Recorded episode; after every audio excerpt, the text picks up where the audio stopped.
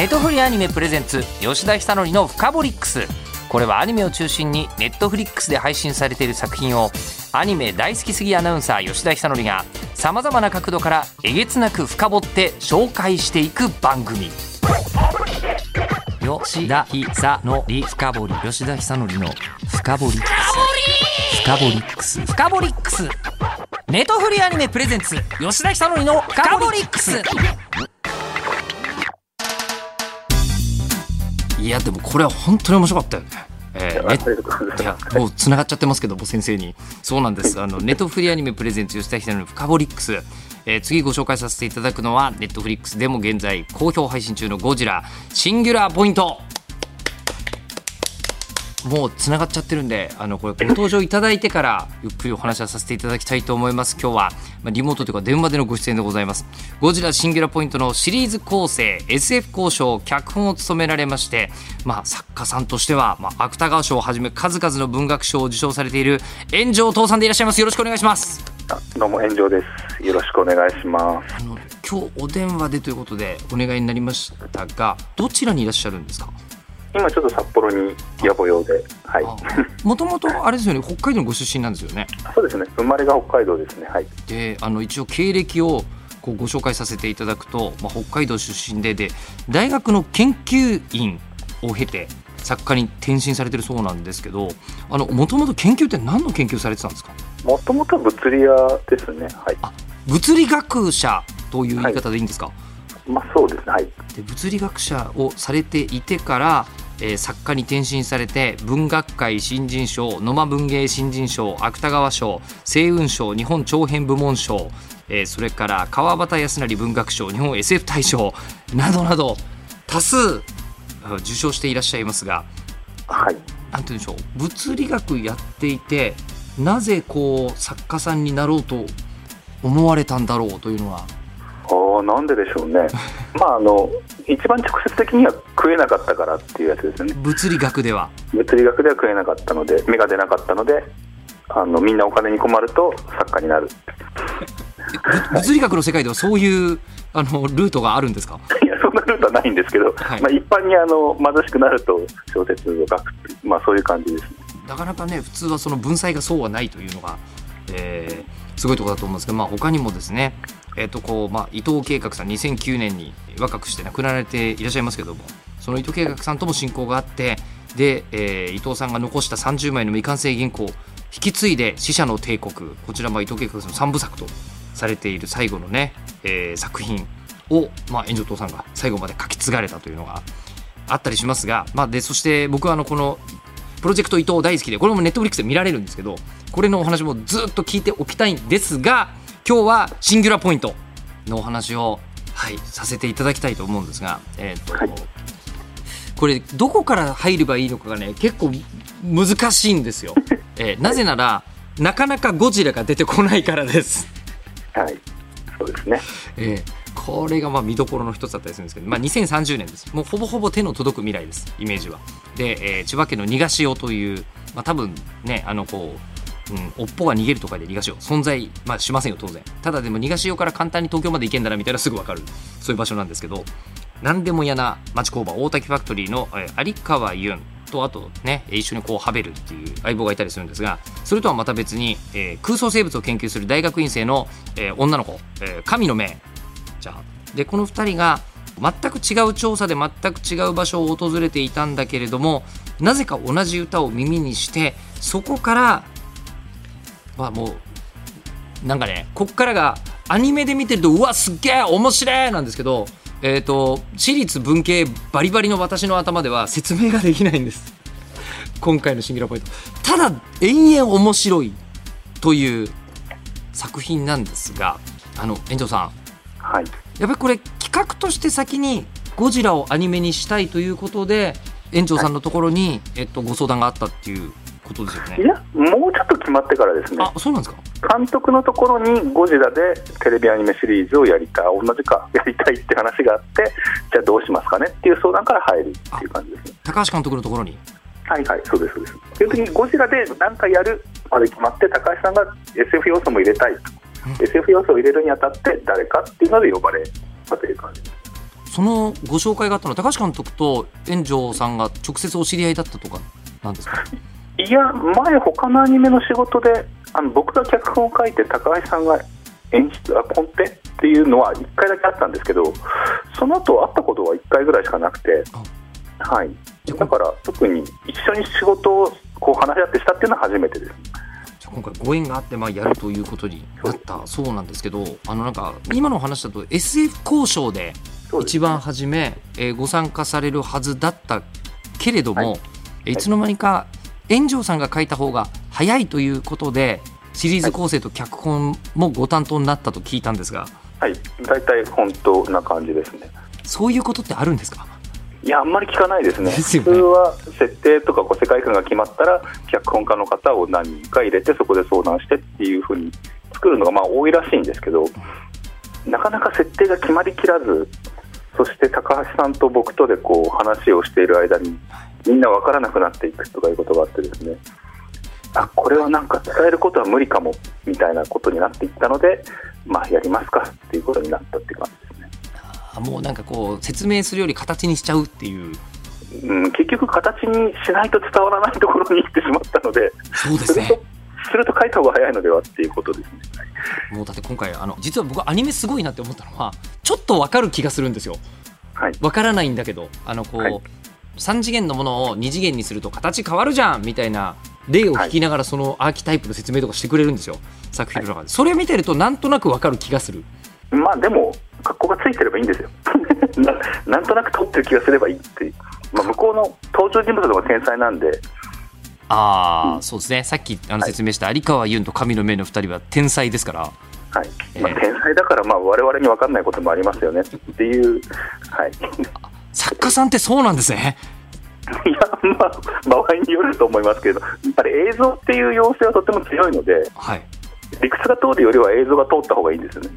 理屈が通るよりは映像を撮った方がいい。なるほど、はいはい、特にアニメなので、はい、今回あのアニメのもう見てる快感がすごいんですよ。もう色もすごく鮮やかだし一つ一つのもう怪獣からメカから造形が魅力的だしみたいなので見ててものすごい楽しいのと同時に理屈っぽいしかもラジオみたいな会話だけを仕事にしている人間からするともうねすごく理屈が多分通ってるんだろうなと感じさせる天才同士の会話が理論で波状攻撃のようにわーっとくるのがそれだけじゃなくてそれをもものすごくね今回歌舞伎の引用多いんですよ。歌舞伎と落語の引用が次々押し寄せてきてもう、あの江戸文化好きとしてはたまらないみたいな感じになってきてるんですけどこれあのこんなテイストって初めから考えてこうなったんですか？やっぱりちょっとコメディ寄りに寄せようというのはあって、どうしてもこうパニックもので深刻になってしまうんで、あの人がどんどん死んでいく話にするか、まあ、気楽に見ていられる話にしようかっていうときに、テレビシリーズだし、気楽にしようっていうのが、まあまあ、ありましたね。であとこう、人って見るところが違うじゃないですか。だからあの絵で楽しんでいただける方は絵で楽しんでいただいて、そういう江戸文化とかで楽しんでいただける方はそっちで拾っていただいてっていうので、とりあえず入れられるものはみんな入れようっていう作り方です、ね。全部盛りみたいな。全部盛りですね。そうすればまあどっか引っかかってくれるだろうっていう。あのこれ正直に僕言ってしまいますと僕あのそんなに怪獣映画に思い入れある方じゃないんですよ。失礼ながら、はい、でもただやっぱりゴジラとかね、えー、怪獣映画って思い入れがめちゃくちゃある方ってすごいいっぱいいらっしゃるんですけど、えーでまあ、僕だからゴジラにそんなに興味はないけどただアニメとして魅力的でシングルポイント面白いと思って最後まで見通しちゃったって感じなんですけどあの炎上さん自身はもともとこう、はい、ゴジラっていうのはお好きというかなんかお気持ちがあるものなんですか？小学校の頃ってもっとゴジラって普通にキャラクターでいっぱいあったんですよねおもちゃとか。はいはいはいはいはい、はい、映画とかはちょっとなかった時期なんですけど、うん、だからすごく身近なものとしてはあってで中学校の頃に映画館に見に行ったこれがゴジラかと思うというような出会い方ですね、のその時はもう SF 的な気持ちでゴジラがもし本当に存在するならばとか考えながらご覧になって結構結構そうやって中学生の頃は見たのでまあ不思議だなと思いますね。でもまああの SF 交渉という形で入ったので、はい、まあ、お話になるかどうかはともかくとしてまあ交渉しますと。でそうすると中学生の頃から頃見たゴジラとかその,、まあ、その後見るようになったゴジラに対して抱いていた違和感をどう解釈するかということですね。だから僕割と物理屋さんとかになったのもあのスーパージラとか当時のアニメーションとかでなんか不思議だなと思ってるのを考えてるうちにそうなったっていうところ割とあるんですね。ゴジラにどんな違和感感じてたんですか、なぜ1匹しかいないんだろう。まあ、あとこう生き物が放射熱線を吐いていいのかとかそういうことですね。それはまああの分かりますけど確かに今回もラドンとかめちゃくちゃ出てきますもんねそうなんです。まああれはアニメーションだし 3D だからいっぱい出せるっていう話でもあるんですがそもそもゴジラはあの一匹にしてくださいっていうのはトコさんの方から言われてはいて。あそういう情報そういう条件はあるんですね。えっ、ー、とさまざまな SF 交渉をされるわけですよね。まあ1匹しかいないんだから進化論には乗らないわけですよ。進化論とは別の軸じゃないと出てこないはずということなんですねゴジラはそうですね。なので別の進化というか、まあ、別の形態変化をするような生物として怪獣を考えるとかそういうところからそれで、えーと、アーキタイプとかいう話に。あそうですそうですそうです。昔そういうあの進化論の前はそういうちょっと発生のに対する考え方ってあったのでそこからもらってくるというような作り方。でだから進化論に乗ってるんじゃなければ別にこう個体でガンガン形が変わっていってもいいじゃないですか、はい、もうそういう生き物なんだとそういう物質なんだよと言い張る。怪獣ものなんで、はい、どどうでもいいっちゃどうでもいいんですよ。えちょっと待ってください怪獣が出てきた瞬間にあ怪獣だって言ってまたかとかでもいいんですけど、はい、でも高橋さんは一応そうではなく怪獣がいないところで何かが出てきて怪獣と呼ばれるようになって一応生物学的にも物理学的にもそういうこともあるかなぐらいのラインは保ちたいと。いう要請が監督からあったのでそっちです。そうやって一つゴジラを生むために、えー、めちゃくちゃでかい理論的な背景ができちゃったわけじゃないですか。まあ、怪獣結構ねいろんなものを設定しないとなかなか現実レベルには出てこないので,、はい、で出てきたがゆえにえーと、そのこのアーキタイプとあとこうこの辺はもう響きを楽しんでいただくもんでいいと思うんですけど、はい、あの大御所なるダイアゴナライザーこれ声優さんも大変だっただろうな、はい、という、まあ、存在が出てくるわけですけど、はい、この辺りをめぐって、まあ、学者さんたちがものすごいこうスペクタクルを繰り広げ始めちゃうわけですが、はい、今度物語作家としてお伺いしたいんですけど、なんか人間ドラマがちょっとみんな過剰な喜怒哀楽出してこなくて、はい、そこがコメディなのにそうなんですよ。そうですね。キャラクター付けとかもあんまりなく、はい。えー、なんかすごくややこしいことをあのみんな軽やかにこう、はい、あのやり通してる感じがとても魅力的だなと思ったんですねこの作品、はい。えこれこうしようと思ったのは、まあ、なぜっていうんですかね、なんかキャラクターたちが本当に今までのアニメにあんま出てこなかったタイプで面白いんですけど。いやなんかキャラクター付けするっていう案も一応最初はあったんですが、なんかこう復讐に燃えてるとかね、あのでもそこまでやらなくていいんじゃないかっていう感じで、まあ、シンプルに作ろうっていう感じに最終的になっていきましたね。あんまり人間ドラマドロドロしていくとコメディっぽく見れなくなるし深刻な人間関係とか入れない方がというような流れですね。すごいこうあのシンプルなのとでもね今回ゴジラにね一つだけじゃなくてゴジラだけじゃなくラドンだとかマンダとかアンギラスとか怪獣映画好きな人たちだったらおおってなる存在が次々出てきて、でそれぞれがあのちゃんとこうなんですかね活躍の場があるというか見せ場がある、はい、いやなんならあの前半はほぼほぼゴジラいないんで、えー、この辺りが引っ張ってるんですけどこれは、はい、なんて言うんでしょう先ほどゴジラは進化論とは別のベースで作られたってありましたけど、はい、他の怪獣に関してはそこありっていうことにしてたんですか？あもうか怪獣も全然進化論なし側でゴジラと同じふうな発生形態、うん、群れであるのは構わないみたいなまあいっぱいやってみたこともあるみたいな。いっぱい作ってみたこともある。という進化自体を試すみたいな感じの方に持っていこうと、はい、あのそもそもあのこの辺の他のゴジラ以外の怪獣っていうのは、はい、遠藤さんは違和感は感じてなかったんですか？あまあ同じですよね、まあ、同じっていうかいろいろ違和感の感じ方あります。だからあの今回はエビエビラとか出てこないですけど、うん、でもエビラは南海にいるわけですよ南の海。はい。南の海。にじゃ人工衛星とかから映るかもしれないじゃないですか、はい、そういうのをどう考えるかっていう話ですね。そのあのその地球にはエビラがいっぱいいてこうエビラ漁とかしてるのかみたいな。あのそれをあの監督とかと会議でやってたわけですか、いや当然それをなんか1年ぐらいこうそんなことばっかりやってるわけです。1年ぐらいそのその会議めっちゃ楽しそうですね。でもそれをお話にするってなるとだからあの昔のゴジラ、まあ、1本の映画だったら別に何回のことは切り捨てといてもいいんですけど、はい。今回一応世界を回ろうってなった時にはい。人工衛星ぐらいから見た時に怪獣は見えるんですか見えないんですかっていうのはどうしても考えることになりますね。いやあのどうしても考えることになるんですよねっていうのに同意できる大人だけが集まってたってことですね。まあそうですね。そういうことですよね。確かにそうだっていう。まあでもモスラとかがいるとね結構大変じゃないですかあのエンディングに一瞬だけモスラ出てくるんですけどね。はい。ええ。出てきますね。モスラとかが日常でいる世界ってもはや我々の世界ではないのでそれぐらいのリアリティのレベルでいくのかどうするのかとかいうのはずっと話してました。それをあの会議ってどんな雰囲気でこれ、ゴジラシンギュラポイントに関しては進んでたんですか？もう最初の頃はどうしますか？何何をしたいんですか？みたいな話からですよね。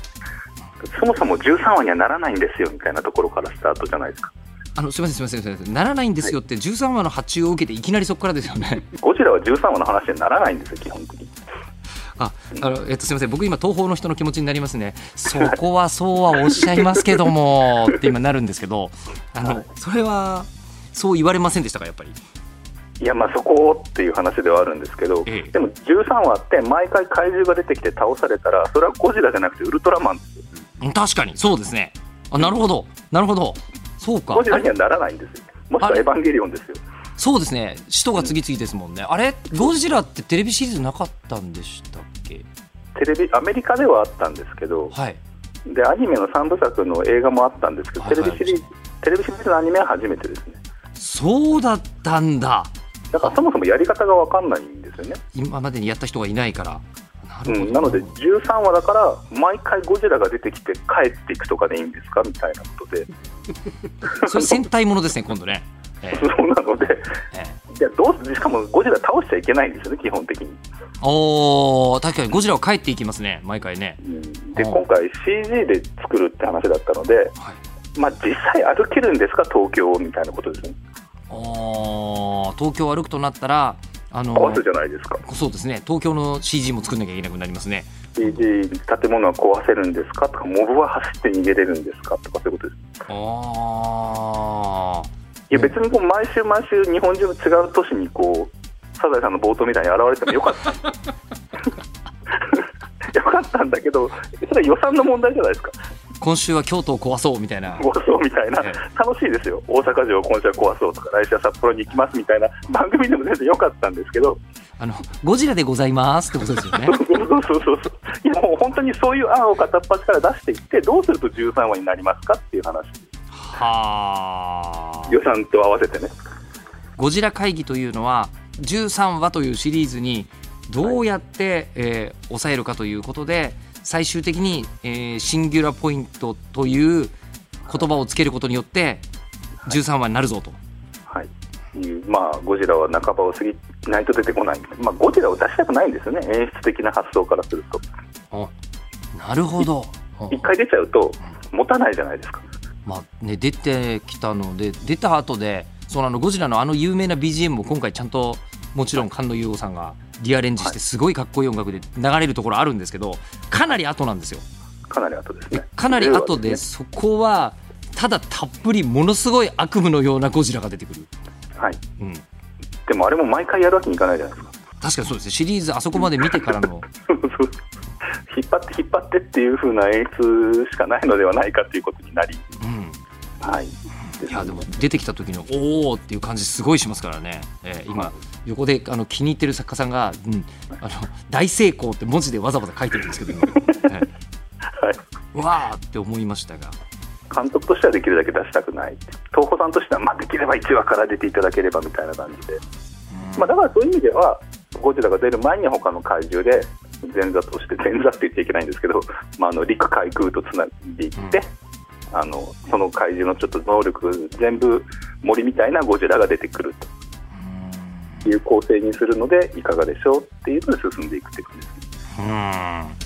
やーであの最終的に千葉になってたのはこれなんでなんですか？千葉は千葉だとそんなにモデルを作らなくていいのではないか。あの、はい、そんなに有名な名所旧跡があるって感じでもないですもんね。あなんかこう怪獣がとりあえず出てきてもうなんかなーなーで行けるところで東京にある程度近くて、まあ、海に面している。海も山もあるし。あるし、えー、まあ割と許されるんじゃないかっていうのを考えていったらこう外房みたいな感じになり。これあのすみません。私あの嫁さんが千葉の人間なんで言いますけども、はい、あの神奈川と千葉では緩さに多分だいぶ違いがあるんですよね、はい、千葉緩いですよね。そこは確かに、まあ、人が人がかなりいないのと実際かなり森なんですよね。いや千葉本当そうです、まあ、僕の中で千葉は南米だと思ってるところありますから、えー、はい、いや、ね、湘南に湘南にアンギラスが隠れるとかできないと思うんですよ。できない。できない。なんか外房なら許されるんじゃないかとか、それぐらいの感じいやこれ本当にそうなんですよ、でまた千葉の人たちっておおらかだからこういうの、えー、なんていうんです長嶋茂雄を生んだ土地は違うぜっていう感じがすごいするんですよね、やっぱりね。でそして会議の話を聞いていても思ったんですけどもう人間の発想って無限なんだなって思うんですよ。なるほど、えー、はい、そのエビラがどうだと考えてみるみたいな話とかのお話を聞いていると、SF 作家さんってあの、はい、ほっといたら一生考え続けていられるんですか？ああそういうのが好きな人がやってるんでしょうね。あうん、でも僕はなんかこうエビラが手を振ったりしてる世界観は好きなんですけど。そうするとエビラがなぜ手を振ってるのかって考えちゃうわけですよね今度。いやまあでもそれぐらい緩くなっちゃうとまた今度全然別の話になるはずですよね、うん、なんかこうエビラ漁の漁船が出ていってみたいなエビラ漁。ただまあね、怪獣食べていいのか問題とかいろいろ難しいところ怪獣を食べるとなったら、一体どういう調理法があるんでしょうねとかいう。うん、なんか多分ね、周りにこう反対派とかもいるわけですよね。エビラを守れとかいう人も当然出てくるわけですが。あそうなると、まあ、もう SF 改めて無限だなと思うんですけど。やっぱりヤマトを見てガンダムを見て、はい、みたいな。でゴジラを見て。その辺が大体団子になってるんですよね。はいはいはいはいはいはいヤマトがあってこうガンダム巡り合い空があってみたいな割とそれが小中学校生の時期なので